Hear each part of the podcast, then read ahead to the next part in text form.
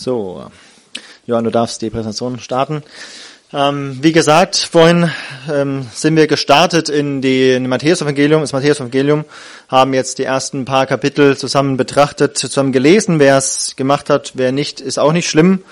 Äh, es ist nur so, ich werde heute so ein bisschen ähm, paar Linien mit euch verfolgen durch die ersten drei Kapitel. Deswegen ist es vielleicht gut, ihr habt die Bibel offen, versucht so ein bisschen mitzuverfolgen. Ich werde einfach so ein paar Dinge herausgreifen, die mir so aufgefallen sind, die euch vielleicht auch schon aufgefallen sind. Ähm, vielleicht ergänzen sich die Gedanken ein bisschen. Ich habe es hier genannt, die Ankunft und Vorstellung des Königs. Es ist ja so, im Matthäus-Evangelium geht es darum, dass Matthäus Jesus vorstellt als den König, als den Messias, der, der kommt, der für sein Volk kommt, um es zu befreien, zu retten. Und wir haben uns schon in der letzten Predigt, ähm, als Domi gepredigt hat, letzten Sonntag gefragt, warum beginnt Matthäus so sein Evangelium? Warum bringt er die Informationen, die er da bringt? Ähm, warum ist, warum beginnt auch so das Neue Testament und welche Infos, welche Botschaften will er denn vermitteln? Matthäus zeigt, dass er der Messias ist, der sein Reich aufrichten will. Und in den ersten Kapiteln wird eben der Grundstein gelegt, in dieser Absicht vorzustellen, wer ist denn Jesus? Woher kommt seine Legitimation? Ist er wirklich die Erfüllung aller Verheißungen? Was ist denn sein Reich? Wann beginnt es? Und wir werden sehen dann im weiteren Verlauf des Matthäus-Evangeliums, dass er auf so einen Höhepunkt zusteuert und so Wendepunkt in dem, wie sein Volk mit ihm umgeht und wie sich dann im Vorgehen von Jesus auch einiges ändert. Und ja, sind wir gespannt, wie es da weitergeht. Zunächst einmal in den ersten Kapiteln finden wir eigentlich ganz schön unterteilt, finde ich, in jedem Kapitel eigentlich so zwei große Themen oder zwei Sachen, die so passieren. Einmal im ersten Kapitel der Stammbaum von Jesus und die Geburt von Jesus. Ich habe es auch im zweiten da nochmal drauf. Im zweiten Kapitel, dass die Sterndeuter, Magier, diese Weisen kommen aus fernem Land zu Jesus. Dann die Flucht von Jesus, die vorhin Daniel auch schon erwähnt hat, dass er fliehen muss, noch als kleines Kind mit seiner Familie. Dann der Herold, der Wegbereiter Jesu, nämlich Johannes der Täufer, der in Matthäus 3 auftaucht. Und dann noch die Taufe Jesu. Also immer so zwei, zwei Abschnitte eigentlich. Und ich fand es ganz bezeichnend irgendwie, dass irgendwie so der erste Teil von jedem Kapitel, da geht es irgendwie um Leute, die irgendwie was mit Jesus zu tun haben. Der einmal Stammbaum, Menschen, die von schon lange vor Jesus gewohnt, gelebt haben, wie ähm, stehen sie zu Jesus? Dann im ersten Teil von Kapitel 2 die Sterndeute, die Magier, wie sie zu Jesus kommen. Und dann der Johannes. Und im zweiten Teil immer so, da geht's mehr so um Jesus direkt, auch wenn er da jetzt noch nicht so aktiv auftritt. Deswegen habe ich da oben die, die erste Linie, die ich mit euch verfolgen will, so ganz kurz, der passive König. Ich habe nämlich irgendwie so gedacht, ersten drei Kapitel, das wirkt so, ähm, Jesus wird vorgestellt, natürlich, aber es ist noch nicht so, dass Jesus jetzt ganz viel tut. Weil natürlich am Anfang ist er noch ein kleines Kind, ein Baby. Und da tut er selber noch aktiv gar nichts. Es wirkt passiv. Er wird in eine Ahnenreihe irgendwo so eingesetzt, so Ahnenreihe, Stammbaum. Irgendwann kommt Jesus. Er wird geboren, er wird angebetet, auf der Flucht wird er wahrscheinlich getragen. Ähm, dann, einige Zeit später, Johannes der Täufer, da wird Jesus angekündigt und dann wird er getauft. Alles wirkt so passiv, dass etwas mit Jesus passiert. Und doch ist es so, wenn wir das so uns überlegen, ohne Jesus wäre das alles ja gar nicht möglich gewesen. Ohne Jesus wäre das alles auch irgendwie sinnlos oder hätte gar nicht die Bedeutung, die es hat. Ohne Jesus ist diese Ahnenreihe nur ein Papier wert. Aber so ist diese Ahnenreihe, dieser Stammbaum etwas, was von langer Hand geplant ist, was Gott geplant hat, dass es genau so abläuft und dass der Stammbaum so funktioniert und dass irgendwann Jesus da ist als der Sohn Davids, als der Sohn Abrahams. Ohne Jesus wäre diese Geburt eine ganz normale Geburt gewesen. Und so ist hier eine Geburt, die ein übernatürliches Wunder ist, die Jungfrauengeburt, wie wir sagen, ähm, dass Maria vom Heiligen Geist dieses Baby bekommt und Jesus zur Welt bringt. Ohne Jesus wären die Weisen aus dem Morgenland gar nicht gekommen. Die hätten keinen Stern gesehen, hätten keine, keinen Anlass gehabt, dahin zu gehen. Denn nur Jesus hat diese Anziehungskraft. Ohne Jesus hätte es auch diese Flucht nicht gegeben, denn Herodes hätte keinen, keinen Anlass gehabt, irgendwelche Kinder auszurotten. Er wollte seinen möglichen Thronfolger ausrotten. Und ohne Jesus hätte Johannes der Täufer auch niemanden anzukündigen gehabt. Vielleicht wäre er dann ein Sozialreformer gewesen oder ein Friedensaktivist oder so. Aber so bereitet er deutlich und knallhart teilweise auf den Messias vor, auf den der kommt. Und ohne Jesus wäre die Taufe auch nur so ein Akt, irgendwie so ein äußerlicher Akt gewesen, der vielleicht nicht so viel ausgesagt hätte. Und so ist sie für Jesus ein Zeichen der Demut und ein Zeichen des Dienstbeginn, äh, Dienstbeginns, an dem der Himmel aufreißt und Gott redet. Dieser Gedanke, der passive König, der hat mich so zu diesem Gedanken gebracht. Vielleicht erscheint es dir auch manchmal so oder auch vielleicht gerade so in deinem Moment jetzt in deinem Leben, dass Jesus irgendwie merkwürdig passiv ist. Vielleicht denkst du, hey, ich merke gar nicht, dass Jesus da ist. Tut er eigentlich irgendwas? Ist er eigentlich da? Die Johanna fragt es zurzeit ab und zu mal, woher weiß ich denn, dass Jesus da ist? Es ihn gibt.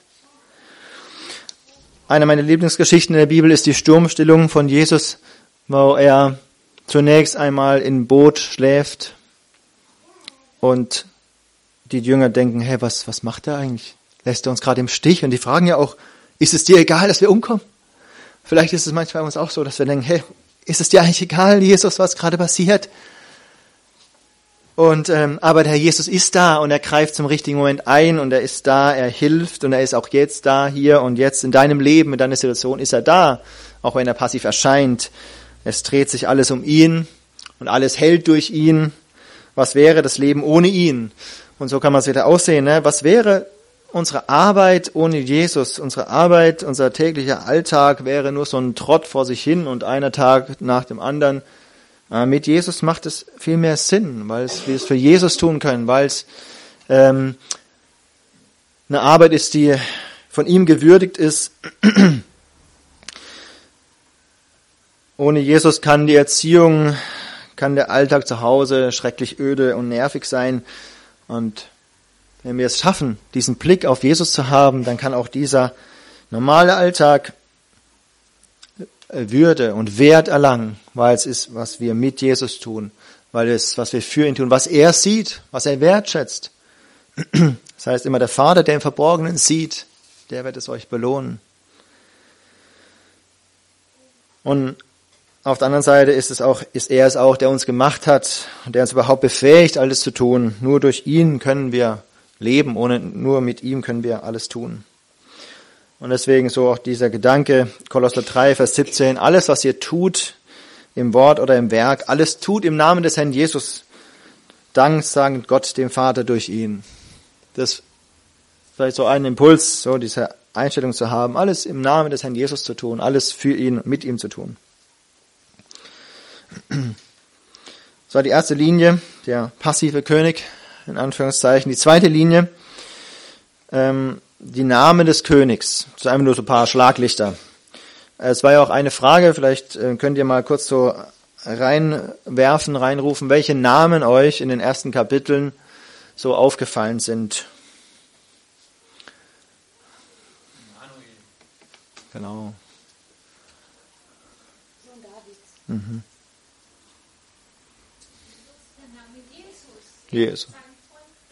Genau. Ja, genau. Genau, der Retter, der sein Volk retten wird. Ja, genau, der Christus, der Messias. Ja, König der Juden. Genau, wenn wir es kurz durchgehen, ähm, ich will da nur immer kurz ein paar Sachen dazu sagen. Ähm, es fängt an, das haben wir auch letzten Sonntag ja schon gehabt, ähm, Buch der Geschichte oder der ähm, des Geschlechts Jesu Christi, des Sohnes Davids, des Sohnes Abrahams. So fängt es ja an. So, da ist direkt schon drin der erste Name Jesus, der ja bedeutet, Jahwe ist Rettung, der Herr ist Rettung, sein Name ist Programm, so wie es auch später heißt. Er wird sein Volk retten von ihren Sünden. Das ist sein, sein Ziel, sein Programm.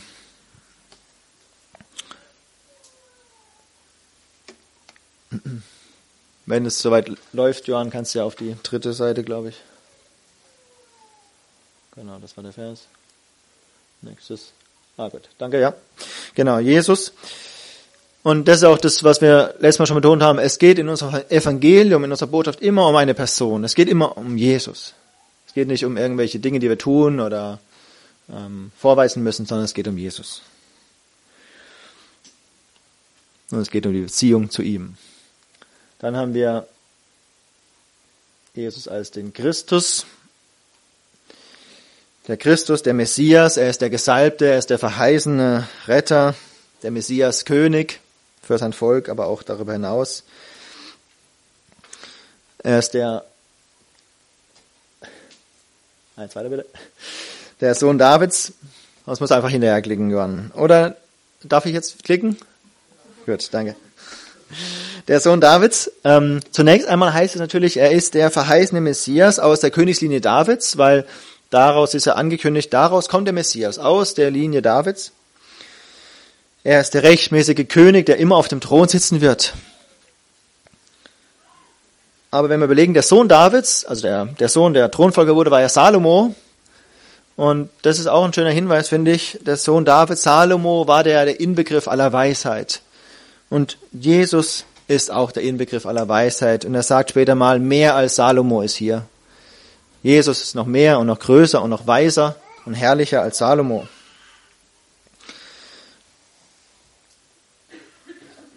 Dann haben wir den Sohn Abrahams. Jesus ist der König der Juden. Er gehört in Gottes Volk. Der Sohn Abrahams ist ja auch da die Verheißung, die, die Abraham bekommen hat. Der Sohn Abrahams, der Sohn der Verheißung war Isaak. Aber schon dort hat Gott gesagt, in deinem Samen werden gesegnet werden alle Völker der Erde. Und es hat sich nicht nur auf Isaac bezogen, sondern das Neue Testament sagt später auch, es bezieht sich auf Jesus, weil es hier um einen Nachkommen geht. In deinem Nachkommen, in dem einen Nachkommen werden gesegnet werden alle Völker der Erde. Und gemeint ist Jesus als der Sohn Abrahams. Und es ist schön, dass es hier auch so drin steht schon. Durch Abraham und durch den Sohn Abrahams fließt der Segen weiter auf alle Länder, auf alle Nationen, auf alle Völker. Und das ist hier auch schon angedeutet, im Stammbaum auch drin was wir auch letztes Mal schon hatten, weil im Stammbaum ja auch schon so Heiden mit drin vorkommen, die schon gesegnet sind durch Gott und Jesus weitet diesen Segen aus auf alle Welt. Dann haben wir den Emanuel in Kapitel 1, Vers 23 heißt ja, Gott ist mit uns. Das ja verknüpft ist hier an dieser Stelle mit der Jungfrauengeburt, das angekündigt wird von Maria ähm, wird der Sohn geboren, der aber vom Heiligen Geist gezeugt ist.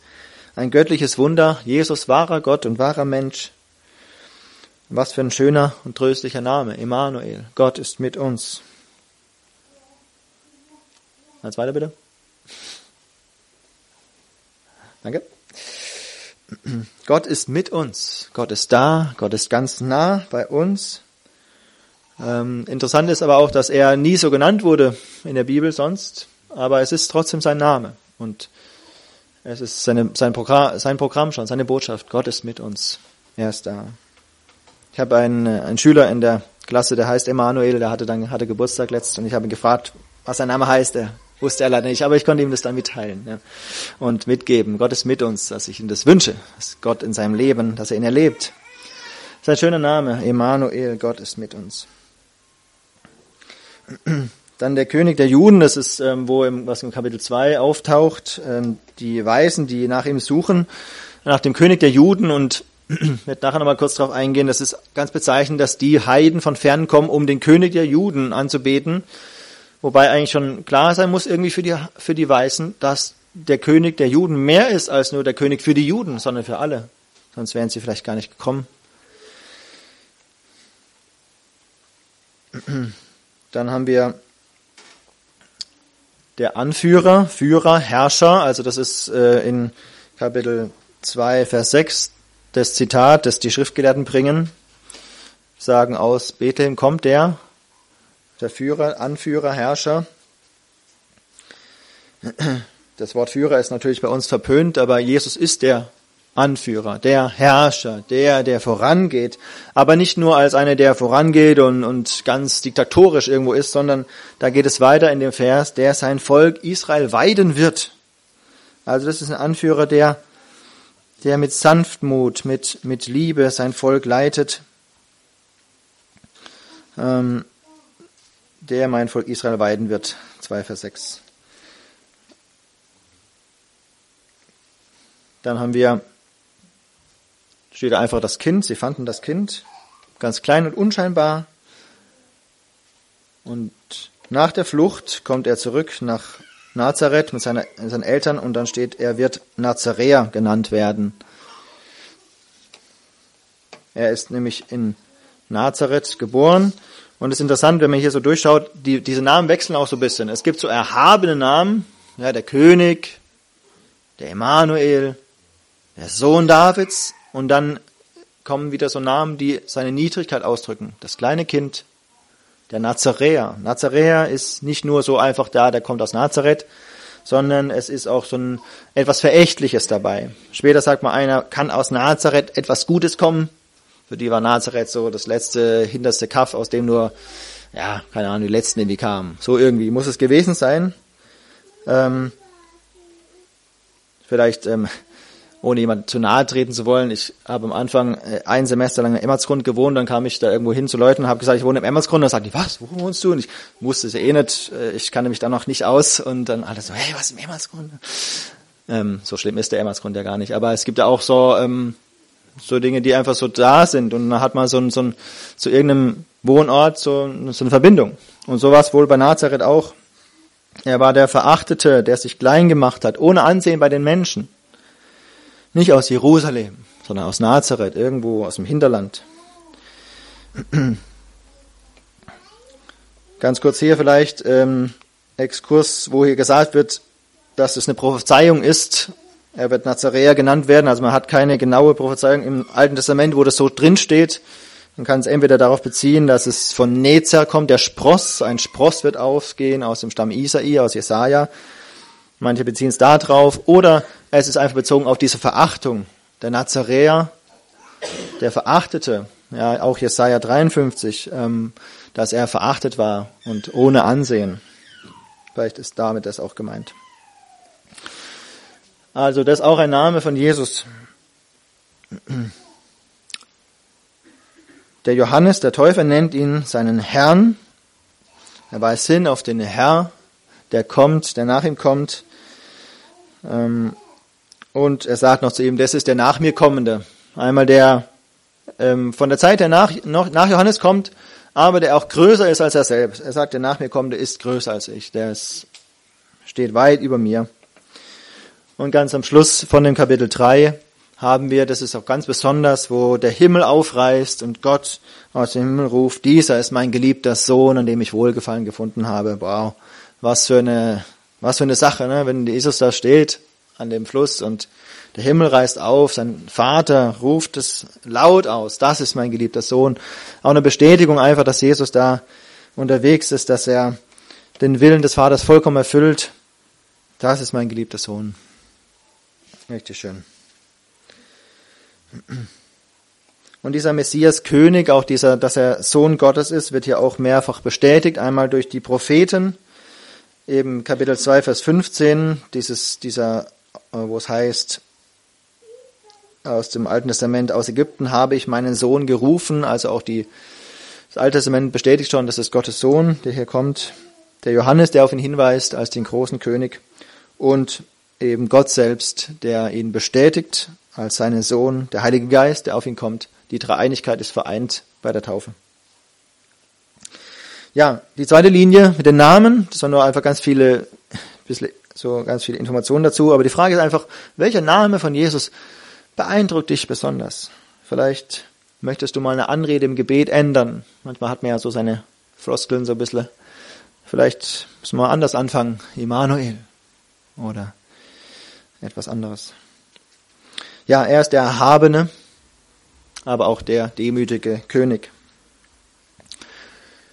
Die dritte Linie, die ich mit euch verfolgen möchte, ist einfach so, wenn wir nochmal durch die einzelnen Abschnitte gehen, wie ist denn die Ankunft des Königs hier dargestellt?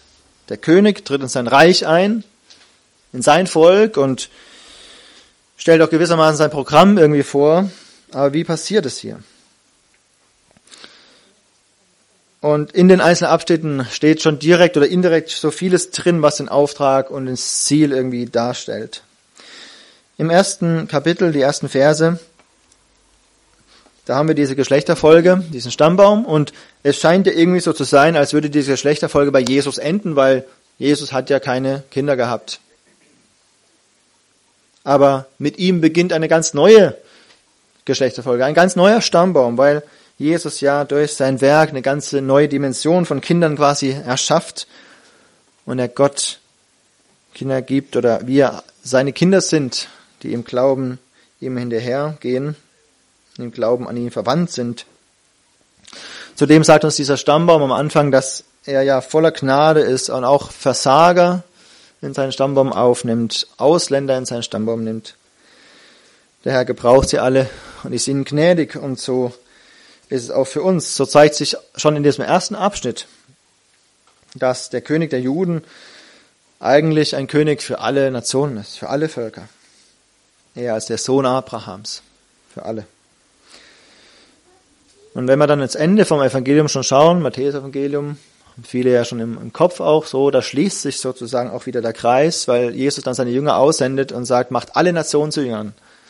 Da kommt es wieder zusammen. Es geht sein Evangelium, seine Botschaft, sein Reich, er streckt sich über alle Völker. Und einen zweiten Abschnitt von Kapitel 1, seine Geburt, ein göttliches Wunder. Hier treten Engel auf, einmal bei Maria, aber hier in Matthäus erwähnt der Engel, der Josef erscheint, um ihm einfach deutlich zu machen, hey, was da passiert, das ist was von Gott, das ist nicht, da ist ich, nicht irgendwas passiert. Maria hat keinen Seitensprung gemacht, sondern das ist von Gott. Und der Engel bestätigt es ihm. Und das musste er auch, sonst hätte er es sicher nicht geglaubt.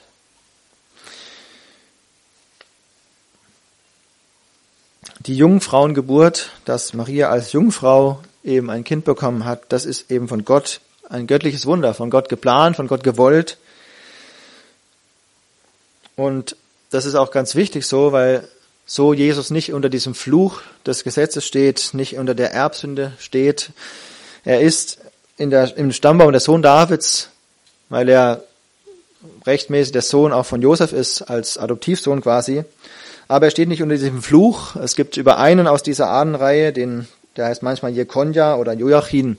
Über den gibt es einen Fluch, dass keiner von seinen Nachkommen auf dem Thron sitzen soll. Aber Jesus ist eben nicht sein Blutsverwandter. Und deswegen steht er nicht unter diesem Fluch. Also es ist auch ganz wunderbar, wie das, wie das, wie Gott es bewirkt hat, ja, was diese Jungfrauengeburt alles bedeutet. Und als Josef das erfährt durch den Engel, dann nimmt er, der rechtschaffene Josef, die Maria zu sich, übernimmt auch Verantwortung. Er bekommt eine Botschaft vom Engel ähm, und die Matthäus dann mit einer Prophezeiung aus dem Alten Testament kombiniert. Jetzt möchte ich nochmal lesen, in Vers 21, Kapitel 1, Vers 21, da sagt der Engel zu Josef, Maria wird aber einen Sohn gebären und du sollst seinen Namen Jesus nennen, denn er wird sein Volk erretten von ihren Sünden. Dies alles geschah aber, damit erfüllt würde, was von dem Herrn geredet ist durch den Propheten, der spricht, siehe, die Jungfrau wird schwanger sein und einen Sohn gebären, und sie werden seinen Namen Emanuel nennen, was übersetzt ist Gott mit uns. Und dann steht da, er wacht auf und tut genau das, was gesagt ist. Und in diesen Versen sehen wir schon, kombiniert aus einer quasi einer neutestamentlichen Prophezeiung vom Engel und einer alttestamentlichen Prophezeiung, sehen wir so das Programm des Königs, er ist der Emanuel, er ist der Gott mit uns. Er ist der König, der kommt, um sein Volk zu erretten. Das ist das Hauptziel des Kommen Jesu. Und das ist so gut. Hier steht es ganz betont. Im ersten Evangelium, im ersten Kapitel steht, Jesus ist gekommen, um sein Volk zu erretten von den Sünden. Es geht genau darum, um die Errettung von Sünden. Es geht nicht um irgendwelche Sozialreformen und nicht um politische Unabhängigkeit oder sonst irgendwas, nicht um Wohlstand oder Gesundheit, sondern es geht um die Errettung der Seelen, um die Errettung von den Sünden. Und so kann man vielleicht sagen, zusammengefasst, Matthäus 1, als Botschaft, die da rauskommt, auch Jesus, der Messias, kommt, um alle Nationen von ihren Sünden zu erretten, von Sünden zu erlösen. Und dieses, in diesem Emanuel auch steckt es auch drin, Gott ist mit uns, er kommt, um uns zu retten. Und das erinnert auch wieder ans Ende des Matthäus-Evangeliums, wo Jesus sagt, siehe, ich bin bei euch alle Tage. Emanuel, Gott mit uns, Jesus ist bei uns alle Tage. Und dann kann ich mich fragen, ist mir das auch wichtig, wenn ich so mit Leuten rede, dass ich irgendwie versuche, darauf zu kommen, Natürlich nicht immer gleich mit der Tür ins Haus, das ist auch klar, aber wenn Leute sagen, Hauptsache gesund, solche Gelegenheiten habe ich schon oft verstreichen lassen, dann irgendwie was anderes zu sagen. Hauptsache gesund, naja gut. Gesund, fern von Gott ist schlechter. Also Hauptsache gesund, Hauptsache geistlich gesund, Hauptsache ist die Erlösung, Hauptsache ist die, der Frieden mit Gott. Im zweiten Kapitel finden wir dann die, die Magier, Sterndeuter, Weisen, wie auch immer sie genannt werden, die zu Jesus kommen, die aus einem fernen Land kommen. Und es ist interessant, ne, dass gerade Matthäus, der ja hauptsächlich an Judenchristen schreibt, dass er das erwähnt, dass dort Heiden kommen aus einem fernen Land und den König der Juden anbeten. Die ersten Anbeter des Königs sind die Heiden aus einem fernen Land die nur ganz kurz auftauchen, dann sind sie wieder verschwunden. Was für eine Botschaft, oder? Der König wird geboren, relativ unbeachtet, ärmlich in diesem Stall. Und er wächst so ein bisschen heran, wird älter und dann kommen die, er hat Monate älter wahrscheinlich sein, dann kommen die Weisen zu ihm. Aber Gott hat auch einen besonderen Stern erstrahlen lassen, ja, das, Gott hat es aufleuchten lassen, diesen Stern, dass alle das sehen können, die es wollten. Um zu sagen, mein Sohn ist gekommen. Und die Sterndeuter, die aus dem fernen Land kommen, die haben das kapiert irgendwie, haben irgendwie das verknüpft mit der Stern, haben sie verstanden, da kommt ein König. Sie wollten dahin und sie unternehmen eine weite Reise, um den König der Juden anzubeten. Wie gesagt, wohl in dem Wissen, dass der König der Juden mehr ist als nur der König für die Juden. Und dass er Anbetung verdient, auch von ihnen. Was ich daraus lerne, ist zum einen, auch hier wieder, der Herr Jesus ist nicht nur der König der Juden, sondern auch der König der ganzen Welt. Diese Männer lassen sich leiten, sie bekommen eine Weisung von Gott, sie erleben auch eine Leitung durch den Stern nachher und nochmal durch den Traum, dann im Verlauf der Geschichte. Aber vor allem, sie kommen, sie gehen los, sie reichen sich hoch von ihren, von ihrem, von ihren Sitzen, von ihrem Sofa, wo auch immer sie waren, sie machen sich auf den Weg und kommen, um Jesus anzubeten. Sie haben ganz viel auf sich genommen und sie erwarten nichts, sondern sie geben das Beste, was sie haben, als Geschenke. Und äh, da sind auch keine Massen gekommen. Vielleicht haben noch mehr Leute den Stern gesehen. Ich weiß es, man weiß es ja nicht. Aber die sind gekommen. Und auf der anderen Seite sehen wir in diesem Abschnitt das Volk Israel, den Herodes, den König, die völlig außer sich sind, die fassungslos sind, als sie das hören, dass die nach dem König suchen. Aber die es nicht, äh, nicht übereinander kriegen, was eigentlich passiert. Der König Herodes hat Angst um seine Herrschaft und es folgt, es lässt sich anstecken, irgendwie um Sorge wegen instabiler Verhältnisse oder was auch immer. Aber sie freuen sich nicht über die Ankunft des Messias, wo einfach doch klar sein muss, boah, da kommt der König. Der Messias kommt. Und die Schriftgelehrten, das ist ja auch interessant, in Vers 6, 2 Vers 6, 5 und 6, die Schriftgelehrten, die wissen, wo sie nachgucken müssen. Die haben die Stelle zur Hand.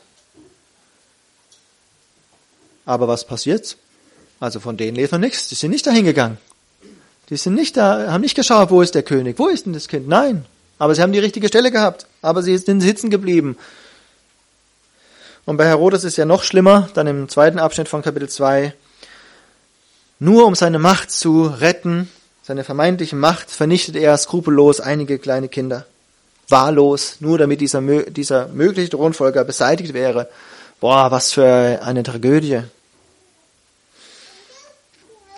Das zeigt seine Skrupellosigkeit, zeigt aber auch die Erfüllung von weiteren Verheißungen, die Matthäus hier aufführt. Das ist ja das, was Matthäus immer wieder bringt, ne? auf das erfüllt wird und so weiter. Und in all dem bewahrt Gott seinen Sohn. Er leitet die Weißen, er leitet Josef und Maria, dass sie nach Ägypten gehen und wieder zurück. Und Herodes hat keinen Erfolg. Und auch durch diese Flucht nach Ägypten erfüllt sich wieder eine Verheißung. Und er kommt zurück. Aus Ägypten habe ich meinen Sohn gerufen. Und er wohnt dann in Nazareth in einem kleinen, kleinen Ort. Von den Seinen verworfen und nicht beachtet. Niemand hat ihn irgendwie angenommen und wahrgenommen.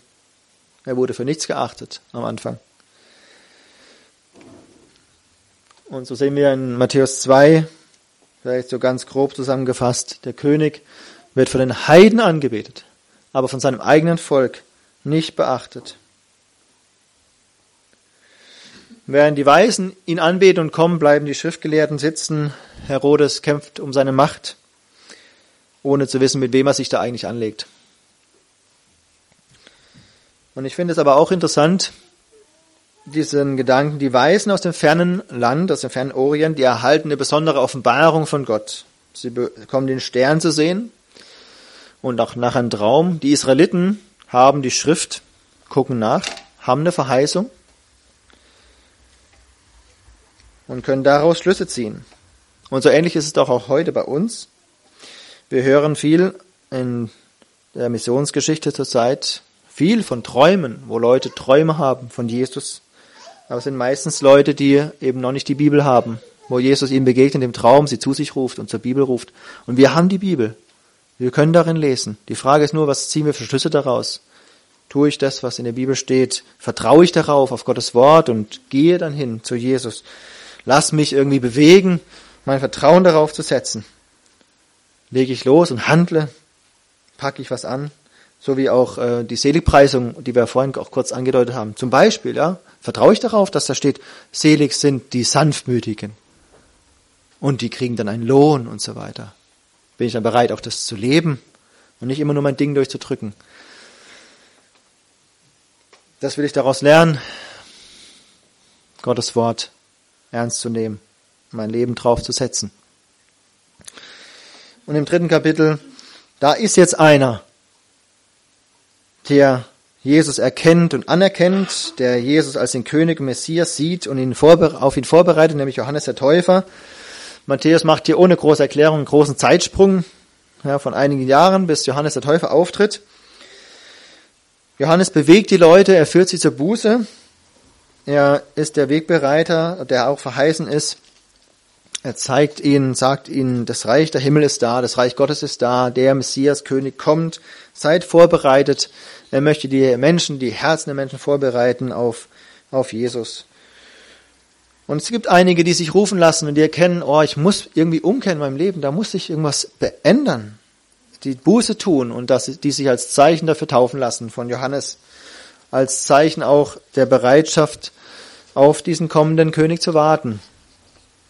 Und dann gibt es noch die Pharisäer, Sadduzäer und so weiter, die auch dahin kommen und oder Johannes so ganz scharf sagt und ihnen deutlich macht, ey, ihr macht es nur aus, ihr kommt nur so her, ihr habt aber gar nicht im Herzen irgendwie äh, Umkehr, ihr meint es gar nicht ernst, ähm, sie vertrauen nur auf irgendwelche Rituale. Und Johannes fordert sie auf zu einer echten Umkehr, zu einer echten Buße. Sie sollen sich nicht ausruhen darauf, dass sie denken, sie sind Söhne Abrahams. Und Johannes weist hin auf den wahren Sohn Abrahams, auf Jesus. Und der Herold, der Johannes, erweist dem König Ehre. Er erweist, dass er des Königs nicht würdig ist. Er sagt, ich bin nicht mal würdig, seine Sandalen zu tragen. Nicht mal den kleinsten Dienst für ihn zu tun, bin ich würdig. Johannes erklärt den großen Auftrag, den Jesus bringt, dass er äh, taufen wird mit Heiligem Geist und mit Feuer, dass er also Leute reinigen, zu sich ziehen möchte, dass er aber auch Gericht üben wird. Und auch hier wird schon Jesus vorgestellt als ein König, der, an dem sich auch alles irgendwie trennt. Da wird es Menschen geben, die Jesus zu sich zieht, und es wird Menschen geben, die Jesus richten muss. Und dann kommt Jesus selbst, lässt sich von Johannes taufen. Natürlich hatte er das nicht nötig, sich taufen zu lassen, weil Jesus hat keine Schuld, er hat keine Sünde zu bekennen. Aber er will es machen, um sich mit diesen bußfertigen Menschen eins zu machen, als der wahre Mensch. Und er wird von dem Vater aus dem Himmel laut und deutlich bestätigt, das ist mein geliebter Sohn. Der Heilige Geist kommt aus dem Himmel wie so eine Salbung auf einen König. Und das ist der Startschuss in das öffentliche Auftreten von Jesus, der nun schauen wird, wie sein Volk reagieren wird auf sein Auftreten, ob sie ihn annehmen oder nicht. Und das sind die nächsten Kapitel, die kommen werden im Matthäus-Evangelium. Da erfolgt dann, was wir auch teilweise schon gelesen haben, so die Erprobung des Königs, sind so die nächsten Folgen. Ja, ähm, die Vertrauten des Königs, das erste Wirken des Königs, die Regierungserklärung des Königs, jetzt in der Bergpredigt und so weiter und so weiter. Aber vorher noch mal einen ganz kurzen Blick darauf.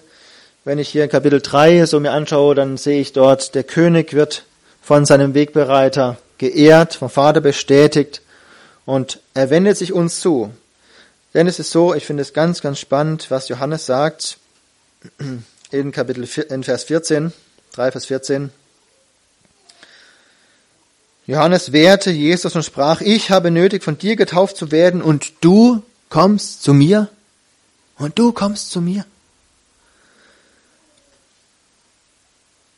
Johannes will, den, will Jesus nicht taufen. Für Johannes ist es völlig verkehrt. Aber in dem, das, was er sagt, zeigt sich auch wieder das Programm von Jesus. Du kommst zu mir. Jesus kommt zu mir, Jesus kommt zu uns. Er neigt sich herab, er kommt in unsere Niedrigkeit und wendet sich uns zu, er will uns retten. Wenn Gott für uns ist, wer gegen uns? Er kommt zu uns. Er ist der Emanuel. Manchmal schreien unsere Kinder so durchs Haus und rufen Papa oder Mama von unten nach oben. Und ich sagte manchmal, hey, wenn du was willst, dann komm zu mir.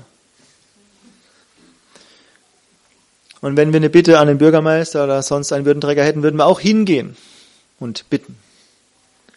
Aber Jesus ist so anders, so herrlich anders. Er kommt zu uns. Wir müssen nicht erst dahin gehen, sondern Jesus kommt zu uns. Er kommt auf die Erde. Er ist gekommen, zu suchen und zu retten, was verloren ist. Und er gab sich selbst ganz hin als ein Geschenk der Gnade. Und vielleicht kommt es auch in dieser Taufe noch zum Vorschein, weil das Interessante ist ja, das Erste, was Matthäus überliefert als Worte von Jesus, ist ja das, was dann danach kommt. Äh, Jesus sagt zu Johannes, lass es jetzt geschehen, denn so gebührt es uns, alle Gerechtigkeit zu erfüllen. Denn so gebührt es uns, alle Gerechtigkeit zu erfüllen. Und ich denke, das ist nicht nur die Taufegemeinde in dem Moment, sondern noch mehr darüber hinaus. Wenn wir uns heutzutage taufen lassen, und dann bezeugen wir ja, was passiert ist und dass Jesus für uns gestorben und auferstanden ist und dass wir mit ihm gestorben und auferstanden ist. So im Rückblick. Und hier, diese Taufe ist wahrscheinlich so im Vorausblick geschehen, dass Jesus hier getauft wird, im Vorausblick darauf, dass er einmal sterben wird und einmal auferstehen wird. Und so verstehe ich dieses, was er hier sagt, auch schon darauf, dass er sagt, es muss so geschehen. Die Taufe, aber auch das, was die Taufe bedeutet, nämlich dass er sterben muss, dass er auferstehen muss. Und das ist geschieht, um alle Gerechtigkeit zu erfüllen. Das war seine Mission. Dabei konnte ihn nichts und niemand aufhalten. Und wie genial, er ist gekommen zu unserer Rettung. Ja, wie ist meine Haltung Jesus gegenüber? Habe ich mich dann gefragt. Vertraue ich auf irgendwelche Leistungen oder auf sonst etwas, was ich bringen kann? Will ich immer noch etwas bringen? so wie wir es vorhin schon hatten? Oder weiß ich einfach, ich bin seiner nicht würdig? Aber er hat mich gewürdigt, dass er zu mir gekommen ist. Er ist zu mir runtergekommen. So eine Gnade, er hat mir erwiesen. Er kommt zu mir, er kommt zu dir, er kommt zu uns. Von dem her, nochmal zusammengefasst, wir haben hier am Anfang gesehen in den ersten Kapiteln, es geht hier in unserem Evangelium, in der Bibel, im Neuen Testament um Jesus. Es geht nicht um eine Sache, sondern um eine Person, nämlich um Jesus. Und es geht nicht darum, irgendwelche Segnungen nur einzuheimsen, sondern Jesus zu haben. Das ist anders als beim Einkaufen. Beim Einkaufen wollen wir irgendwelche Waren haben und es ist uns meistens ziemlich egal, wer uns das Sach verkauft oder wer da an der Kasse steht. Sondern wir wollen was haben. Bei Jesus geht es nicht um die Waren, die wir bekommen, sondern es geht um die Beziehung, die wir haben zu Jesus, dass wir Jesus haben. Ein schöner Vers in Römer 8. Er, der doch seinen eigenen Sohn nicht verschont, sondern ihn für uns alle hingegeben hat, wie wird er uns mit ihm nicht auch alles schenken? Jesus ist das erste Geschenk, das alles umfasst. Wenn wir Jesus nicht haben, haben wir das andere auch nicht. Deswegen wollen wir weiter, getreu unserem Motto, auch weiter darin wachsen und lesen, auch im Matthäus-Evangelium und hoffe, dass wir dafür, davon wirklich viele, viele Erkenntnisse gewinnen. Jesus, immer mehr von dir, immer mehr von ihm erleben und uns an ihm freuen. Vielleicht können wir noch das Lied singen, 538, wo nochmal dieser Name Immanuel auch so vorkommt. Lied 538.